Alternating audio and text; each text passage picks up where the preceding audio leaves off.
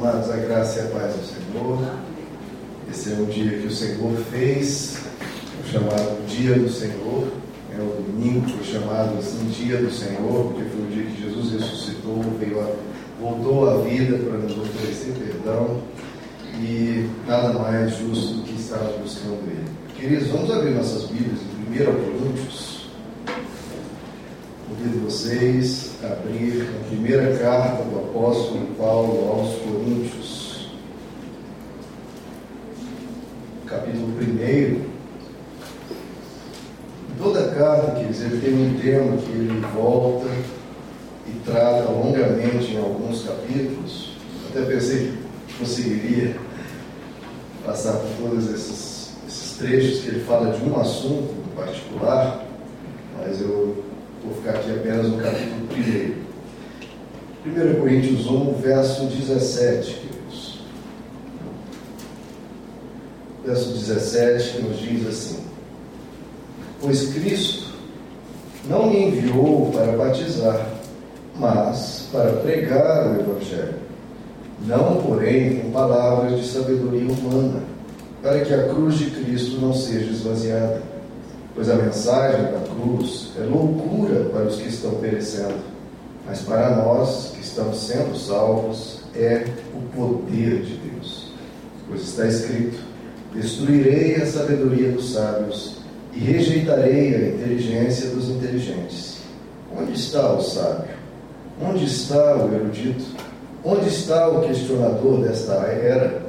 Não tornou Deus louca a sabedoria deste mundo? visto que, na sabedoria de Deus, o mundo não o conheceu por meio da sabedoria humana. Agradou a Deus salvar aqueles que creem por meio da loucura da pregação. Os judeus pedem sinais milagrosos, e os gregos procuram sabedoria. Nós, porém, pregamos a Cristo crucificado, o qual, de fato, é escândalo para os judeus e loucura para os gentios mas para os que foram chamados, tanto judeus como gregos, Cristo é o poder de Deus e a sabedoria de Deus, porque a loucura de Deus é mais sábia que a sabedoria humana, e a fraqueza de Deus é mais forte que a força do homem.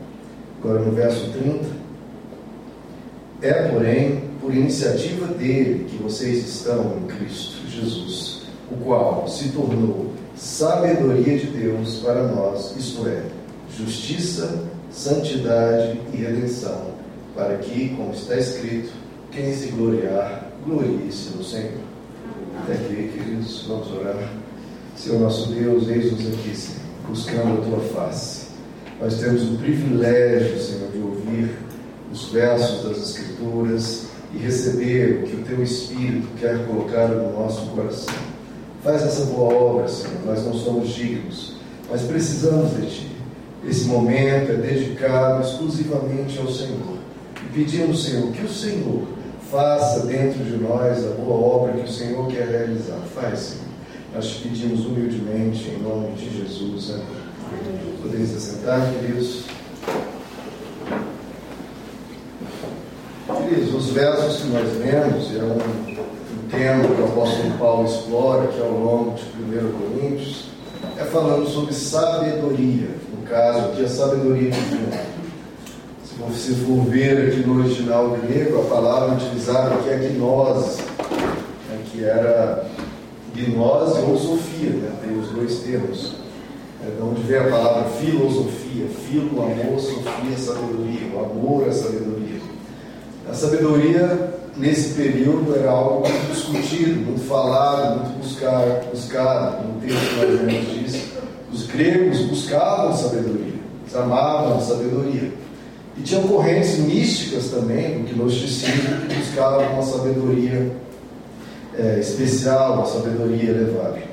E aqui o apóstolo Paulo vai fazer essa diferenciação, essa comparação e mostrando a diferença entre elas, entre a sabedoria divina e a sabedoria humana. São coisas diferentes. Bom, para sabermos o que é sabedoria divina, nós temos que saber o que ela não é. E aí, claro, o que seria a sabedoria humana. Que a sabedoria humana não é a divina. A sabendo que não é a divina, saberemos o que é humana e o que não é a divina. Bom, o que, que não é a sabedoria divina? Né, querido? A sabedoria divina não tem a ver com aspectos técnicos, aspectos das ciências, das exatas, da instrumentalização que o ser humano estuda na academia, nas faculdades. Então, a sabedoria humana, por exemplo, é um remédio. A sabedoria humana é uma vacina. O que é a sabedoria divina para esse caso?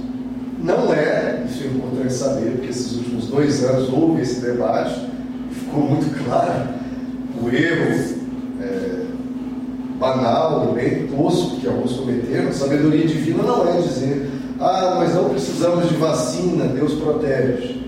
Muitos dos que disseram isso estão debaixo da terra agora. E sabedoria divina não é isso.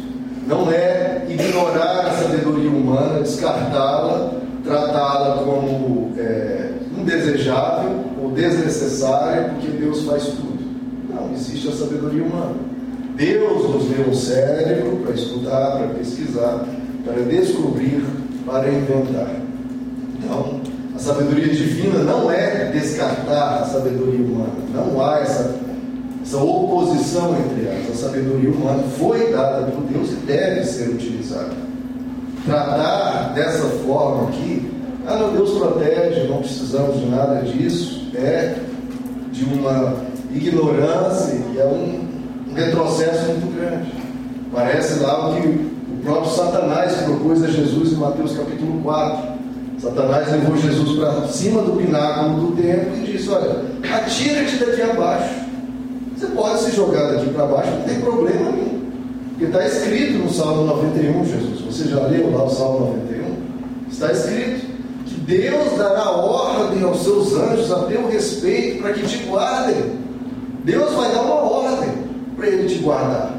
Não tem perigo você se colocar sob risco não tem perigo você né, ser contagiado por alguma doença, por não estar se protegendo, porque Deus vai dar ordem aos seus anjos.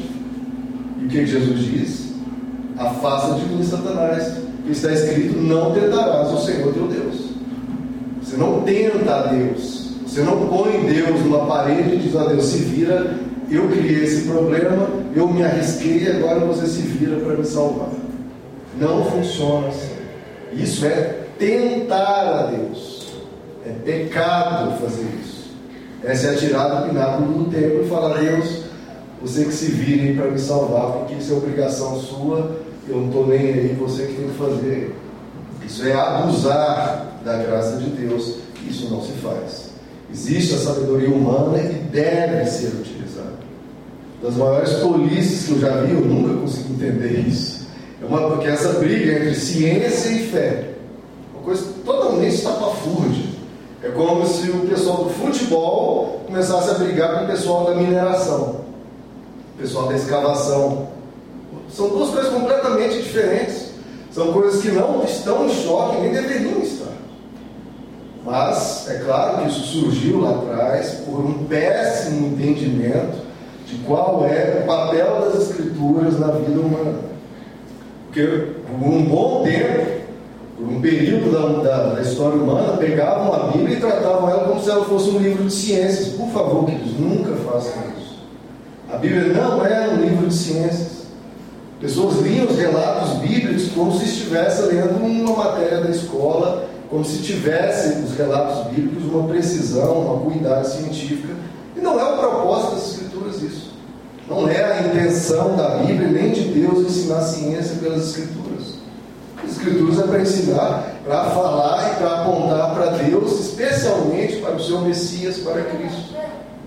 A Bíblia não é para ensinar como as coisas ocorreram, nem quando as coisas ocorreram. O como e o quando é papel da ciência.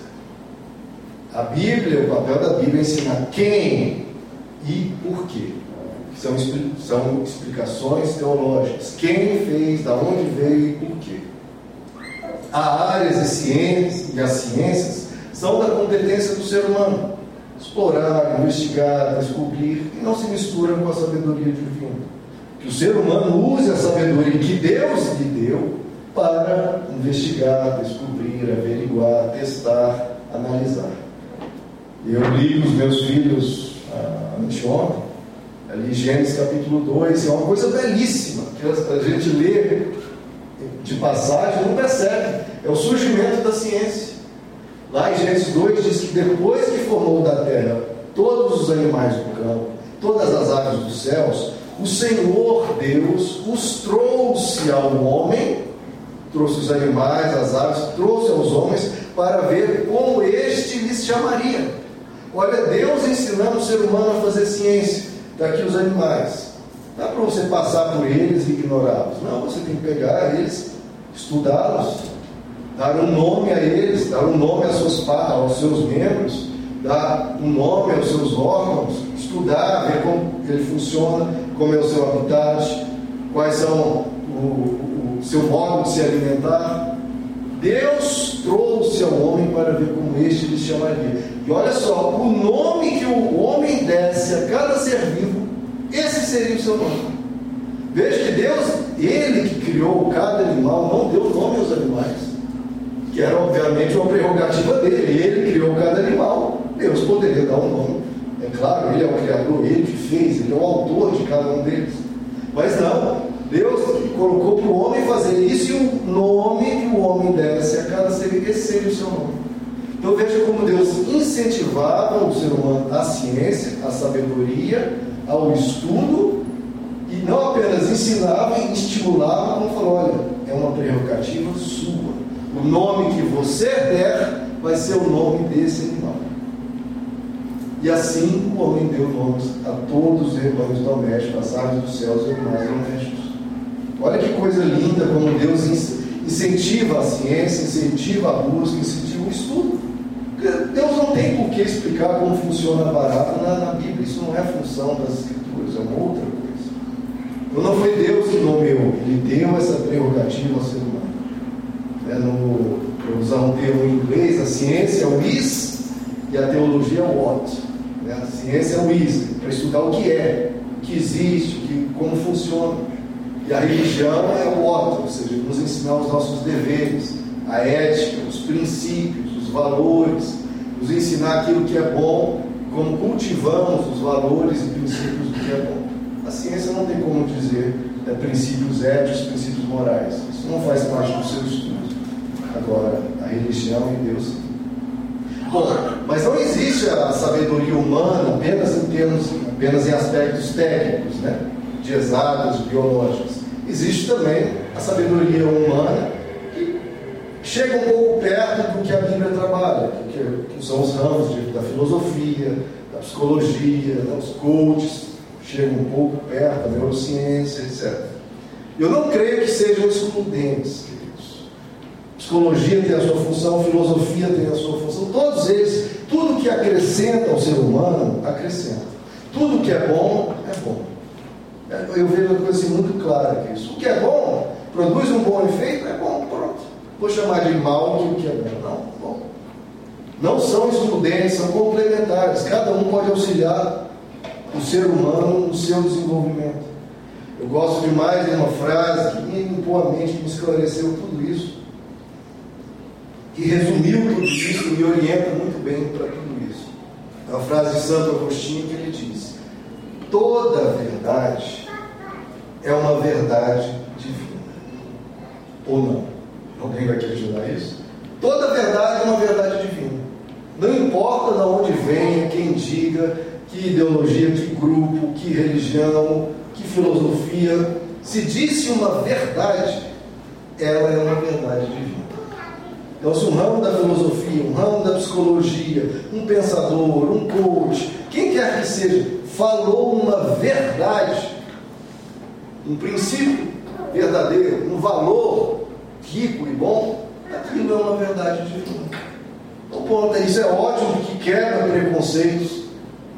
Qualquer religião que fale algo que seja bom, que seja verdadeiro, seja até de acordo com as escrituras, aquilo é uma verdade divina. A gente não vai é, desprezar ou ignorar pela origem, por quem disse isso, até uma falácia lógica, uma falácia genética que a gente chama. Então, não importa a origem, se é uma verdade divina, é uma verdade, é uma verdade, é uma verdade divina. Agora, aqui o apóstolo Paulo ele faz uma comparação logo no início do seu trecho. Ele diz: eu vou pregar. Quando eu vou pregar, eu não uso da sabedoria humana, não uso de palavra, no sentido que parece aqui no texto, que ele não quer usar de uma eloquência, de uma oratória para convencer as pessoas, senão ele esvazia o valor da cruz de Cristo. É o que ele fala: se eu vier com sabedoria humana, se eu vier com, com artimanhas, com técnicas e estratégias para convencer, para conduzir a pessoa, para hipnotizar a pessoa com os meus argumentos, eu esvazio a cruz de Cristo. Então ele fala: eu não posso usar dessa sabedoria humana, né, usar de palavras bonitas, usar de clichês, usar de gritos, de um discurso inflamado, não posso usar de um emocionalismo, ou falando que a plateia quer ouvir, porque se eu fizer isso, eu vou conquistar multidões, mas eu esvazio a cruz de Cristo. Então é muito importante que nós sabemos o que nós queremos ouvir quando a gente vai à igreja. A gente quer ver algo mirabolante, algo cheio de técnicas e sentimentalismo e falando que a plateia quer ouvir. Porque assim, emoções, sentimento, até um discurso inflamado pode até ter. O grande problema é o conteúdo. É, é dito a palavra de Deus ou se fala que a plateia quer ouvir. Usando essa sabedoria humana, cheia de recursos e técnicas, para cativar a sua mente, para hipnotizar as suas emoções e esvaziando a cruz de Cristo. Porque se prega a cruz de Cristo, dependendo da época, dependendo da geração, dependendo do coração humano, não vai querer. E esse não é o objetivo da verdadeira igreja, não é o objetivo dessa igreja. O objetivo dessa igreja não é encher a custa da mensagem. É pregar a mensagem, a cruz de Cristo, sem esvaziá-la. Se encher, se vier multidões, ótimo. Se não vier, pelo contrário, fechar, o objetivo é pregar a cruz de Cristo. Jamais esvaziá-la, usando sabedoria humana, usando o que quer que seja. Isso é essencial nós sabemos, queridos. Porque ao longo das Escrituras você vai ver períodos em que os profetas foram aclamados, foram celebrados, eram cativavam as multidões, eram grandes líderes e, e todos se respeitavam e honravam, e houve épocas e gerações que desprezavam os profetas. Ah, esse cara não é ninguém, esse aí é um coitado, esse é um perdedor. E jogavam no poço, deixavam ele à míngua, e não estavam nem aí. Então, o que é a questão é, a semente deve ser a mesma, a palavra de Deus. Agora, acolhê-la ou não, depende de cada geração, depende de cada pessoa. Como Jesus diz, às vezes você lança a semente e cai num terreno fértil. Mas muitas vezes vai cair num terreno pedregoso, num terreno cheio de espinhos, ou vai ser comido pelas aves, que são demônios. Agora, não se pode esvaziar a cruz de Cristo. O apóstolo Paulo fala isso e fala com uma, uma força muito grande, queridos. Se esvaziar a cruz de Cristo, porque ele fala, olha, eu poderia usar da sabedoria humana, de eloquência, de oratória. Tem um outro trecho das Escrituras que ele fala que ele foi desprezado. Que ele, na sua. Porque parece que ele era baixo, parece que ele era calvo. E olharam quando chegaram, o apóstolo Paulo vai quando chegaram, viram que a pessoa franzina, baixa, calva. Esse aí, o apóstolo Paulo, cadê aquele poder que a gente vê nas cartas dele? Olha essa coisinha simples não deram valor a ele. E ele falou: eles não me dão valor, mas a palavra é que tem valor. Nós não podemos esvaziar a cruz de Cristo. Queridos, se você ouvir as mensagens que estão por aí, você está vendo. Ouça as mensagens que estão por aí.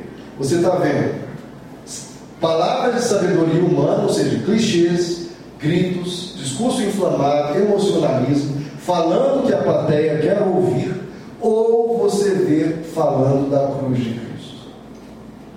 Você vê pregações falando da cruz de Cristo? Ou vê tudo isso que eu falei? Clichês falando que a plateia quer ouvir.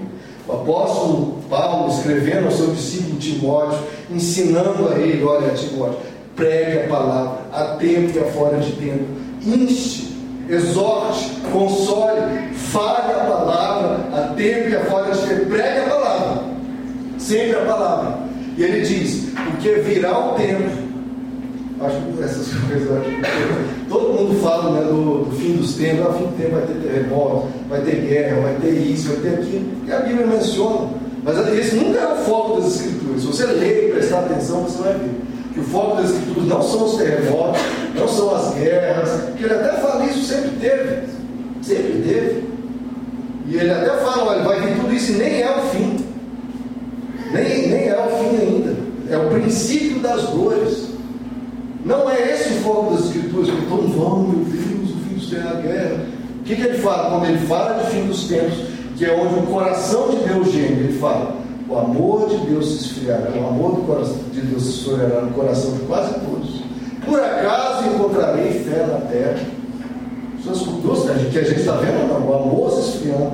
Por acaso encontrarei fé na terra? E o terceiro ponto que o apóstolo Paulo diz a Timóteo na sua segunda carta a ele: virá o tempo, apontando lá para o futuro, no fim dos tempos, virá o tempo em que não suportarão, não suportarão a sã doutrina. Pelo contrário, sentindo coceira nos ouvidos, outra, outra versão que eu acho interessante, sentindo comichão nos ouvidos, ajuntarão mestres, doutores que falem segundo os seus desejos. Vão, ficar, vão lá inflando o ego dos crentes, falando de autoestima. Só vai falar coisas que atendam aos seus prós. Juntarão mestres que falem segundo os seus desejos. E eles se recusarão a dar ouvidos a verdades, voltando-se para os mitos, para misticismo, fica falando de diabo, falando disso, daquilo, nunca da cruz de Cristo. Olha como isso é sério e grave.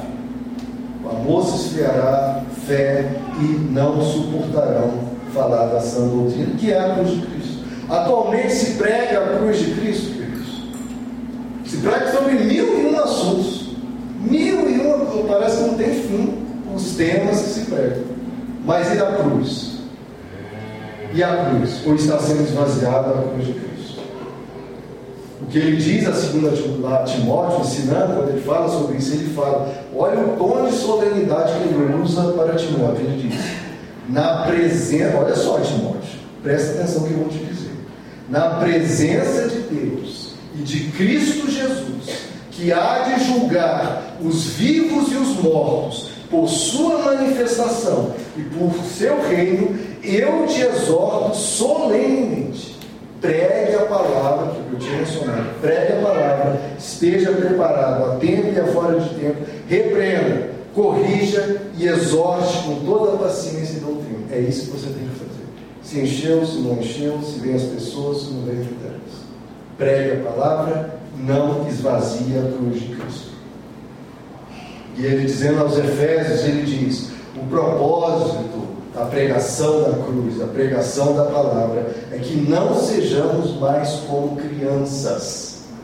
Em que sentido, pastor? Sendo levado de um lado para o outro pelas ondas, sendo jogado de lá para cá por todo o vento de doutrina.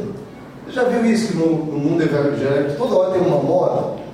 Ah, tem uma moda do dente de ouro, tem uma moda de, de disso, uma moda daqui. Toda hora tem uma moda. Toda hora as pessoas sendo jogadas de um lado para o outro, buscando novidade, buscando um novo mover. O que é novo mover? Peraí, não basta a cruz? A sua paixão não é Jesus? Eu não preciso de novo mover. Se eu passar os próximos 50, 80 anos, sei lá de vida que eu tenho, eu não preciso de nenhum novo mover.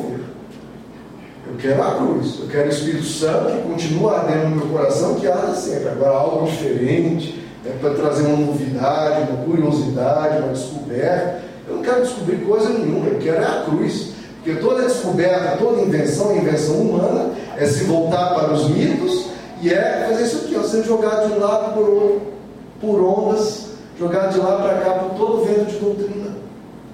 É o evangelho que nós precisamos. O mais é esvaziar a cruz de Cristo para inventar sabedoria humana e, às vezes, em geral, nem sabedoria humana, é tolice humana, mandamentos de homens ou criações, criações que não têm nada a ver com Cristo. E aí ele continua, sendo jogados de cá para lá por todo o vento de doutrina e pior, pela astúcia e esperteza de homens que induzem ao erro. Antes, o que nós devemos fazer? Esquece tudo isso. Tipo, Efésios, Efésios. Esquece tudo isso. Sigam a verdade, que é Cristo, em amor. Cresçamos em tudo naquele que é o cabeça, Cristo. Se você ler as cartas, você vai ver o tempo todo, eu acho lindo quando faz aquele Ctrl F e busca no, no capítulo, busque a palavra Cristo, vai ver assim, ó, azul, azul, azul, azul, para todo lado, que é o, todo, o tempo todo, o, o, mover que eles buscavam era Cristo. Cristo, não é um verso tem Cristo, no verso baixo tem Cristo, todos dois versos tem Cristo. É Cristo o tempo todo. Então ele fala, vamos seguir a verdade em amor, crescendo em uma coisa só aquele que é o cabeça, que é Cristo, é nisso que a gente vê desenvolvimento espiritual. Não é em pular, não é em fazer isso, que pode até ter. Mas nós precisamos crescer a imagem e semelhança e sendo imitadores de Cristo. Essa é a verdade e não podemos esvaziar a cruz de Cristo. Amém. Porque no verso 22 que nós vemos, os judeus, buscando a Deus, eles pedem sinais miraculosos. Já os gregos, né, cada um na sua busca. Os judeus estão buscando sinais miraculosos. Os gregos procuram sabedoria. E aí, pastor, qual que é a verdade do Evangelho? Buscar milagres, os sinais miraculosos, ou buscar uma sabedoria? Qual dos dois? Nenhum dos dois. Isso o apóstolo Paulo vem e choca a realidade daquela era inteira a era inteira buscava, metade buscar, não, a gente tem que buscar os sinais miraculosos. Não, não, não, a gente tem que buscar o desenvolvimento da nossa mente, a sabedoria, a filosofia, né, crescer o raciocínio. Eu posso falar, não. Nós, nós porém, pregamos a Cristo crucificado, o qual é de fato escândalo para os judeus, loucura para os gentios, mas para os que são sendo chamados, tanto judeus quanto gregos, Cristo é o poder de Deus e a sabedoria de Deus. O Evangelho tem milagres? Tem muitos. Tantos milagres que a gente colheu sem perceber, porque fomos protegidos, fomos sarados, fomos salvos. Uma pequena doença que você teve desembocaria em algo gravíssimo, Deus salvou e você nem ficou sabendo. O Evangelho tem milagres, e muito, mas o Evangelho não é milagres. O Evangelho tem sabedoria, eu até prego bastante coisas para a nossa mente, para o desenvolvimento da nossa percepção. O Evangelho tem sabedoria, mas o Evangelho não é sabedoria. O Evangelho é Cristo e a sua cruz. É a vida com Deus, é ter Cristo no coração, é se relacionar com Ele, é desenvolver a fé e basear a nossa vida em Deus. Pregava milagres, pregava sabedoria. Nós, porém, pregamos a Cristo crucificado. Que atualmente, se nós formos para, parafrasear, pode ser até um escândalo para os cristãos loucura para os ateus. Mas para nós, se for para você e é para mim, é o poder de Deus. Ele repete isso no verso 18 e no verso 24. Para os outros é loucura, para os outros não tem tanta importância, a é interessante a cruz. Não, para nós esse é o verdadeiro poder de Deus, porque é, ele repete isso nos versos. E ele diz: Eu não vim, Cristo não me enviou para batizar, ele me enviou para pregar o Evangelho. Essa é o, a minha missão. E ele diz: A mensagem da cruz, que é loucura para este mundo, mas para nós é o poder de Deus. E ele repete três vezes. Interessante quando você nota essas repetições, ele diz: Cristo sabedoria e poder de Deus, verso 17. No verso 24, Cristo é o poder de Deus e a sabedoria de Deus. E no verso 30, é porém por iniciativa dele que vocês estão em Cristo Jesus, o qual se tornou sabedoria de Deus para nós. Qual que é a sabedoria de Deus? Cristo. Qual que é o poder de Deus? Cristo. Ele é a grande sabedoria de Deus, ele é a mente de Deus, ele é a palavra de Deus como diz o apóstolo Paulo aos Colossenses, nele, em Cristo, estão escondidos todos os tesouros da sabedoria e do conhecimento. Ele é o resplendor da glória de Deus e a expressão exata do seu ser. Nele habita toda a plenitude da divindade. Glória a Deus. Amém.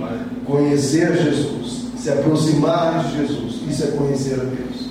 É saber como Jesus pensa, como Jesus age, como Jesus fala, como Jesus se relaciona. E esse é o crescimento espiritual.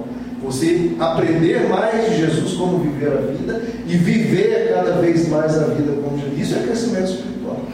Só pode pular, gritar, rodopiar, cantar lindos louvores, chegar em casa e ser uma pessoa diferente de Jesus. Não houve crescimento espiritual ao crescimento espiritual, sabedoria de Deus, ser cada vez mais como Cristo. Poder de é viver cada vez mais como Cristo. Ele, Cristo, sabedoria e poder de Deus.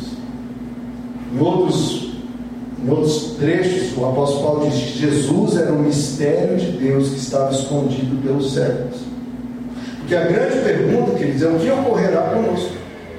O que, é que vai acontecer comigo e com você? Porque um dia todos nós vamos partir, todos nós morreremos. E quando morrermos, o que, é que vai acontecer? Se a soma dos nossos erros e pecados forem computados, mesmo o mais santo que vai ter uma montanha de pecados a serem tratados diante de Deus. E o que, que Deus fará conosco? Que destino Ele nos dará? Se Deus fosse somente justo, nenhum de nós, nenhum, nem de nós, nem de nenhum ser que já pisou nessa terra, nenhum de nós merece a glória eterna. Ninguém merece a glória eterna. Como está escrito, todos pecaram, todos são pecadores Todos são destituídos da glória de Deus. Mas a sabedoria de Deus, encarnada em Jesus, comprova que a misericórdia triunfa sobre o juízo. A morte de Jesus lá na cruz, aquela, todo aquele acontecimento, é uma encenação, é uma amostra da sua vida diante de Deus.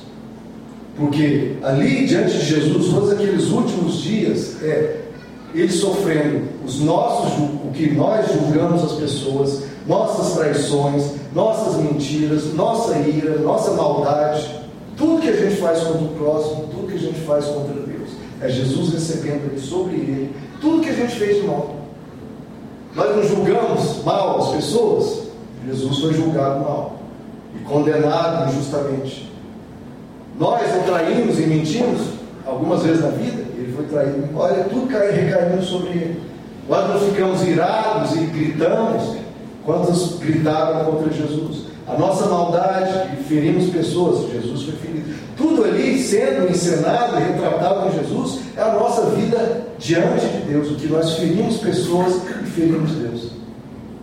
A, a história da cruz é que ele diz: Eu não posso esvaziar a cruz de Cristo, eu tenho que estar aqui para pregar o Evangelho pregar a cruz de Cristo. A cruz de Cristo mostra quantas vezes eu e você escolhemos Barrabás em vez de Jesus. Quantas vezes você escolheu Barrabás em vez de Jesus? Quantas centenas ou milhares de vezes o melhor de nós escolheu Barrabás em vez de Jesus? Quantas vezes? E quantas vezes nós ainda vamos escolher ao longo da nossa vida Barrabás em vez de Jesus? Tudo ali, a sua vida sendo retratada na cruz. Quantas vezes nós seguimos a multidão numa sandice, numa loucura, e quantas vezes a gente segue a multidão, segue a opinião da maioria, segue a opinião de pessoas, em vez das escrituras, em vez da palavra de Deus? Quantas vezes não lutamos pelo que acreditamos? Os apóstolos, enquanto Jesus estava sendo julgado, estavam todos escondidos. Quantas vezes a gente se esconde, queridos, e não luta pelo que a gente acredita? A gente deixa para lá a gente põe nas, nas, nas mãos de Deus, não, Deus vai dar um jeito lá e a gente se esconde. Quantas vezes, né? Nós ou não lutamos pelas causas que acreditamos, pelas causas da palavra de Deus, ou quando lutamos, lutamos de maneira errada. Sacamos da espada e usamos de violência, de agressividade, de desprezo, tratamos mal algum grupo humano ou algum tipo de pessoa que está fazendo algo errado e tratamos mal, com desrespeito, humilhando, ofendendo, tratamos com violência, ou seja, sacamos as nossas espadas e cortamos a orelha de às vezes alguém que está até ferindo Jesus, está prendendo Jesus, está tratando mal Jesus, a gente pega na espada e corta a orelha. Jesus fala: que tipo de coisa é essa? É assim que você vai me defender? É assim? Você acha que é isso que eu quero? Se fosse isso que Jesus quer, ele chamaria uma legião de anjos e partiriam para cima. Acho que Jesus quer agressividade com qualquer grupo humano, mesmo um grupo humano que esteja o atacando. Você acha que eu preciso de proteção? Eu posso chamar uma legião de anjos aqui empunhando armas para destruir qualquer exército humano. É disso que eu preciso? Então, quantas vezes a gente interpreta e vive errado diante e a cruz de Cristo mostra os nossos erros? Quantas vezes fizemos o mal? Quantas vezes não fizemos o bem? Quantas vezes ignoramos a Deus ou pessoas? Quantas vezes e quantas pessoas nós já ferimos ao longo da vida e vamos ferir ao longo da vida? E o que, é que você quer que Deus faça diante disso? O que, é que Deus. Ah, Deus me abençoa, meu irmão. O seu problema seu problema é quantas pessoas você vai ferir ao longo da sua vida, que você já feriu e vai ferir ainda. E diante do Deus que você diz servir. E às vezes, ignorando Deus, ou escolhendo Barrabás, ou fazendo mil e uma coisas que pelas Escrituras a gente sabe que estamos e somos condenáveis. E a gente vem diante de Deus, Senhor, eu sou teu servo, me abençoa, faz isso, faz isso, faz isso, faz isso por mim, por mim. Você já fez essas milhões de coisas, faz mais, faz mais, que ainda está pouco. E a gente acha que esse é o problema? Você acha que a cruz de Cristo é para nos abençoar e nos dar coisas materiais, ou para nos salvar de quem nós somos?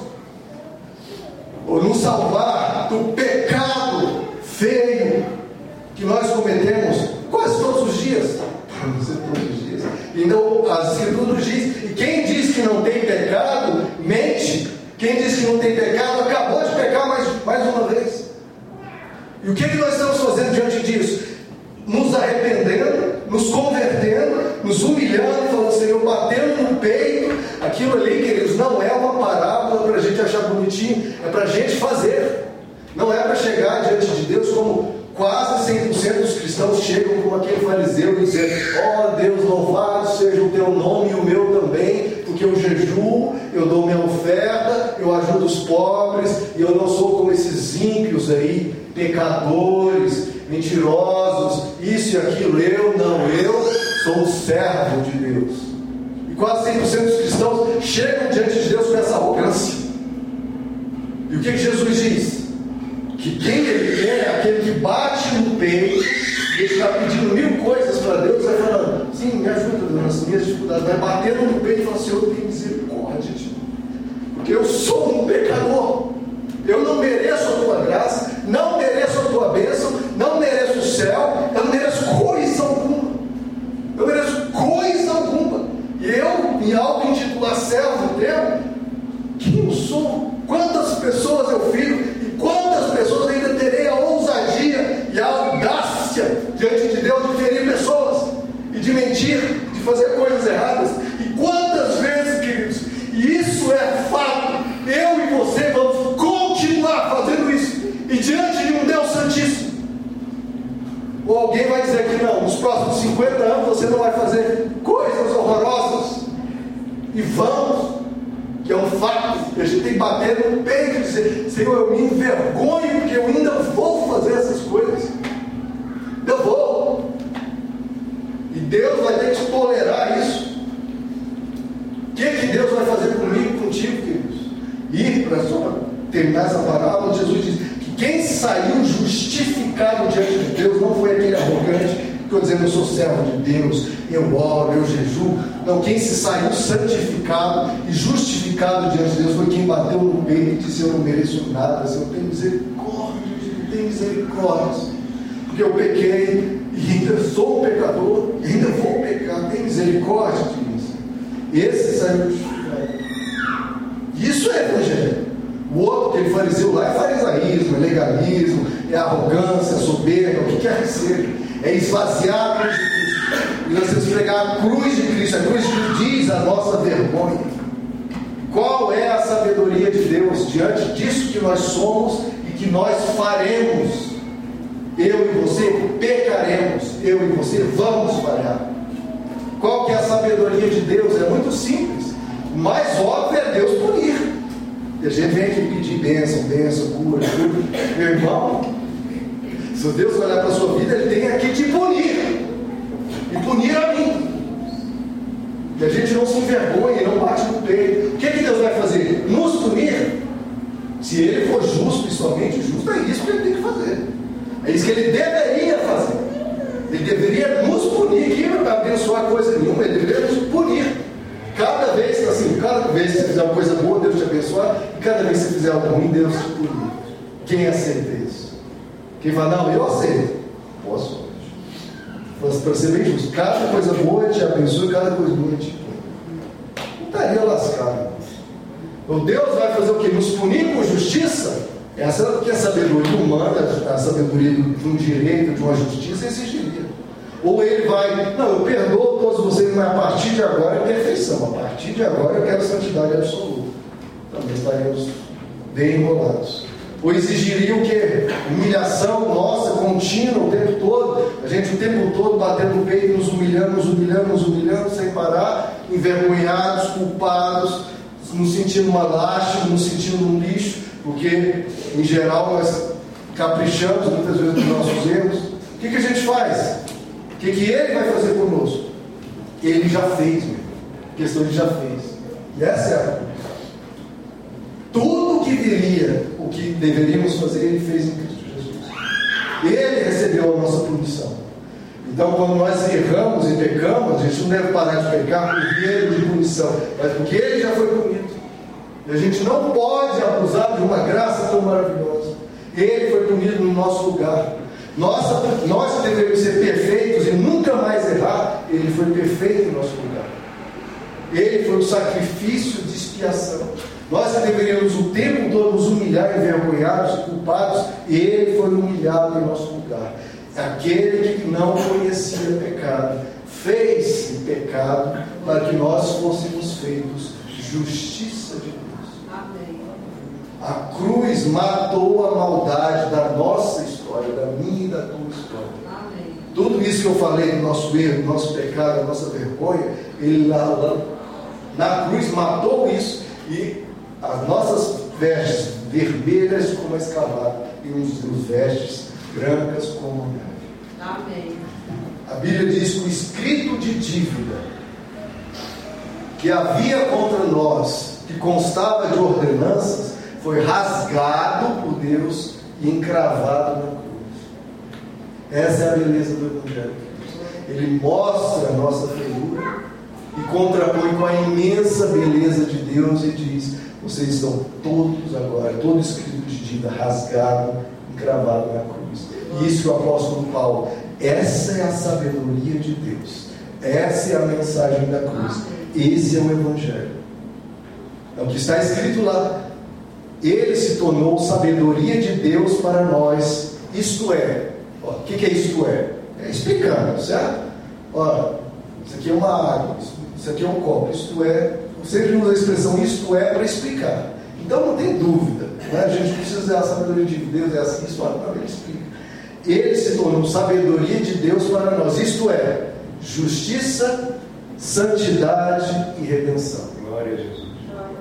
Como que a gente junta justiça, santidade e redenção? Porque se ele existisse, existe, exigisse justiça, estávamos condenados, certo? Se ele exigisse justiça, estávamos condenados. Se ele, não, eu perdoo vocês, mas a partir de agora, santidade, hein?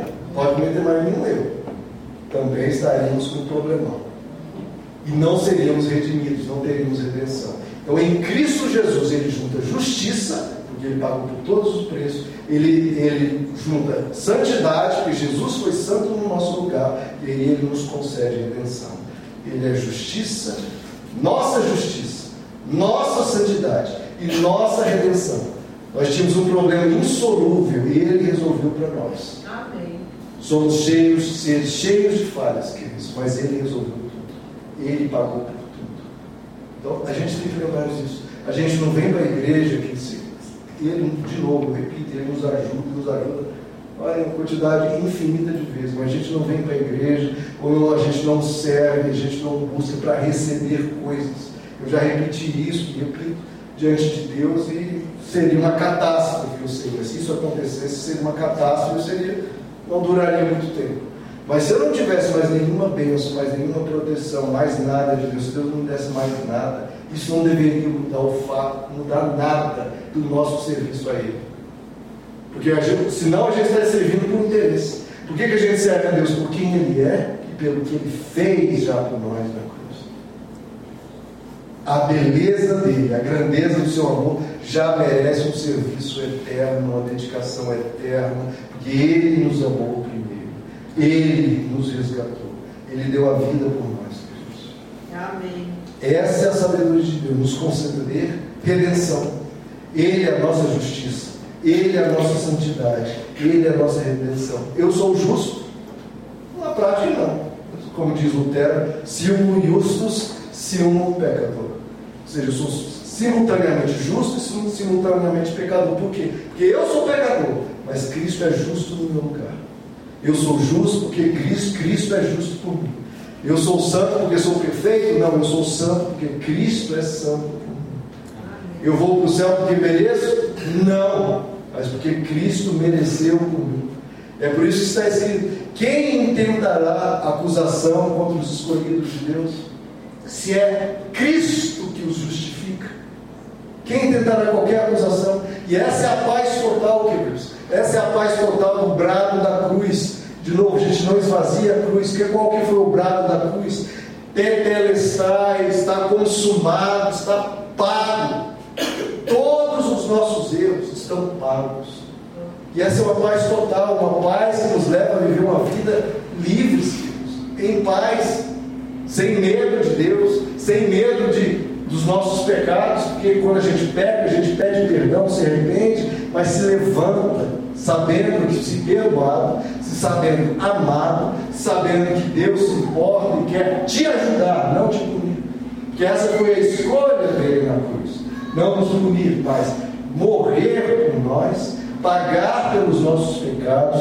Então, quando a gente peca, a gente não se sente a pior pessoa do mundo, a gente se sente amados e se levanta para agora eu vou ser melhor, porque Ele fez por mim aquela obra maravilhosa, Ele deu por mim. Eu não posso continuar errando, eu não posso continuar falhando. Não é por medo do inferno, nem por medo de perder o céu, mas porque Ele me amou. E esse amor eu preciso amar.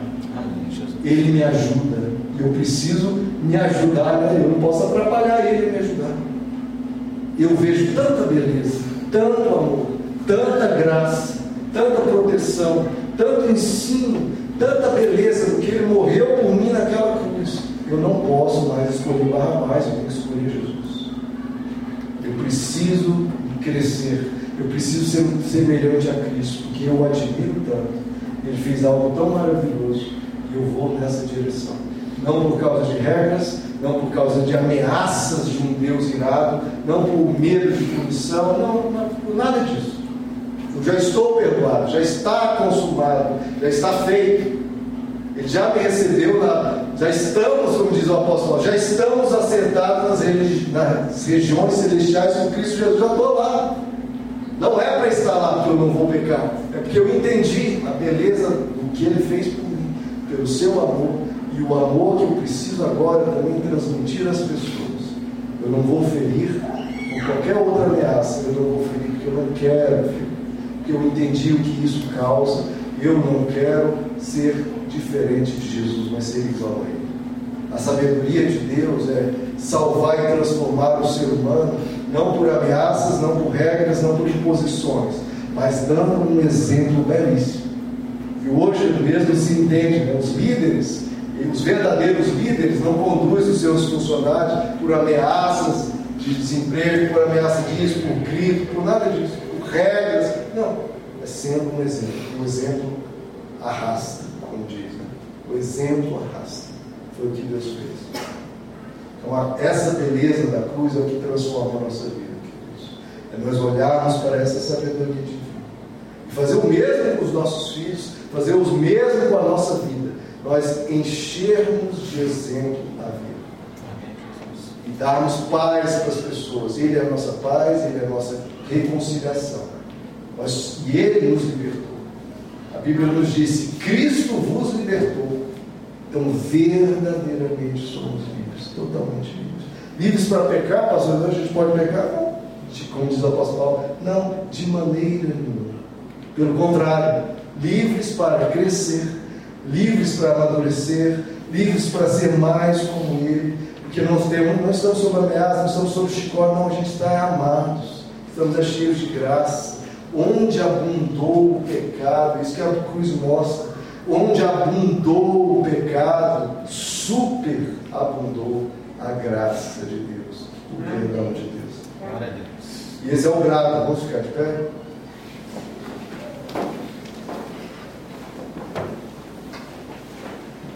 Essa é a mensagem da cruz, queridos. E assim, tudo isso, de novo, eu falo, não é excludente. Sabedoria humana de ensinar autoestima, encorajar as pessoas, ensinar a ter determinação, a ter coragem, a sermos pessoas é, proativas. Todas essas mensagens que só se vê por aí o tempo todo, tudo isso é muito lindo, é tudo muito bom e precisa ser feito. Só não esqueça também isso. Jamais. Porque nada, se você entender o que é a cruz, a, a sabedoria, nada vai te dar mais autoestima do que saber o que Deus fez por você na cruz. Nada vai te dar mais força, mais coragem, mais determinação, mais proatividade do que se você olhar para a cruz, ver o que ele fez, o que isso tem que impactar na nossa vida. Nada. Porque é uma história que eu até já contei tem muito tempo atrás do Resgate do Soldado do Brian, quem assistiu esse filme? Um filme espetacular. Uma mãe que tinha três filhos na guerra, dois morreu, dois morreram, e um estava cercado pelos nazistas. E o general ficou sabendo disso, ia ter que dar notícia para a mãe: olha, você perdeu dois filhos, seu último filho está cercado, vai ser morto também. Ele falou: não, posso dar uma notícia uma mãe perdendo os seus três filhos, não posso fazer isso. Ele enviou uma comissão, uma, seus sete melhores soldados, não sei se foi sete ou nove, foi sete, vão lá e resgatam o soldado Ryan. Resgataram o soldado Ryan, mas morreu sete. E aí ele mandou, ele depois né, entregou o filho à mãe, mas ele falou para o Ryan, olha Ryan, agora viva sabendo que você está vivo, porque sete morreram por você. Agora, a partir de agora, como é que você vai viver sua vida? Sabendo você só está vivo por causa de sete como é que você vai viver sua vida de agora, a partir de agora? Vai se entupir de drogas, vai levar a vida de qualquer jeito, vai ser um criminoso, vai ser um fora da lei, vai levar a vida de qualquer jeito. Não, não, vamos, vamos tocar na vida. Porque sete deixaram. Agora, queridos, como é que a gente vai ver nossa vida sabendo que o Deus, o Criador do universo, morreu por nós? Essa é a mensagem da cruz. Não é por medo, é só sabendo que Deus morreu. Como é que você vai viver a sua vida a partir de agora, sabendo que Deus te ama tanto, que sofreu o que sofreu por você? E o brado que é dado lá em Romanos 8, que o apóstolo Paulo chega num ápice, num clímax da sua revelação, e ele diz: Porque por meio de Cristo Jesus, a lei do Espírito da vida me libertou. Até faltou a parte aqui, mas eu sei, claro. Agora já não há mais condenação para aqueles que estão em Cristo Jesus. Porque a lei do Espírito da vida me libertou da lei do pecado e da morte. Essa é a verdade do Evangelho. Não há mais condenação. Você não tem mais risco nenhum de condenação se você quiser. Não há mais condenação para quem está em Cristo Jesus. E agora você pode viver totalmente livre, mas sabendo que viva a sua vida, sabendo que Ele fez por você. Que Ele cumpriu as exigências da lei, Ele se fez servo, Ele se humilhou, tudo isso por mim e por você. Vamos orar, queridos? Senhor nosso Deus, nós te louvamos pela beleza dessa tua sabedoria, que diante da nossa maldade, diante do nosso pecado, tinha várias alternativas. A alternativa mais divina, mais espetacular, foi a que o Senhor fez. Não jogando sobre nós os nossos erros, mas jogando sobre si mesmo os nossos. Todo erro de todo ser humano veio sobre ti naquela cruz que Deus merece mais ser servido e amado e glorificado do que o Senhor. Obrigado pela cruz, Senhor. Obrigado que estamos limpos de todos os nossos pecados, passado, presente e futuro, pelo teu imenso amor que o Senhor nos amou. Que onde abundou o pecado, superabundou a graça. Que nós, Senhor, possamos bater no nosso peito e dizer que nós precisamos de Ti, que a Tua misericórdia é a nossa vida, que o Senhor é a nossa sabedoria, o Senhor é o poder de Deus para sarar as nossas almas, para nos incentivar neste mundo caído a sermos melhores a cada dia, para sermos parecidos contigo. Senhor, que esse seja o evangelho que nós queremos, porque é o único evangelho, é o evangelho que traz a verdadeira vida, que nos estimula a sermos parecidos contigo, que nos estimula a ir para o céu, já tendo o céu no nosso coração. Senhor, abençoa cada vida aqui. Nós carecemos da tua bênção, não a merecemos, mas carecemos. E vamos diante de ti, não com a arrogância de determinar ou de exigir nada de ti, porque nós nada merecemos, mas humildemente chegamos ao Senhor e pedimos a tua graça para nos converter, primeiramente, cada vez mais diante de ti, para ferirmos cada vez menos, mentirmos cada vez menos. E cometermos os erros que cometemos cada vez menos, Senhor.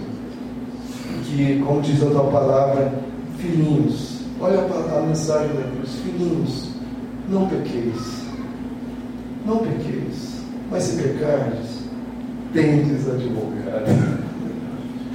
Glórias a Cristo Jesus, que nos perdoa de todo pecado. Senhor, nós te louvamos por essa mensagem tão libertadora que condena o mal, mas não nos condena. Nos ensina o caminho da vida, nos estimulando em graça, em amor e em perdão. Abençoa a tua igreja, Senhor. De toda a terra, de todo o planeta, mas nós aqui, Senhor, a não permitir que a mensagem da cruz jamais se desvazie por qualquer musicalidade ou eloquência ou clichês, não. Em especial, Senhor, nós queremos essa cruz, queremos essa verdade. E o mais se vier, que bom. Mas o essencial jamais se perdido. Coloque essa mensagem da cruz sempre no nosso coração, no coração dos nossos filhos, Pai. E que esse mundo seja transformado por essa mensagem. É o que nós te pedimos em nome de Jesus.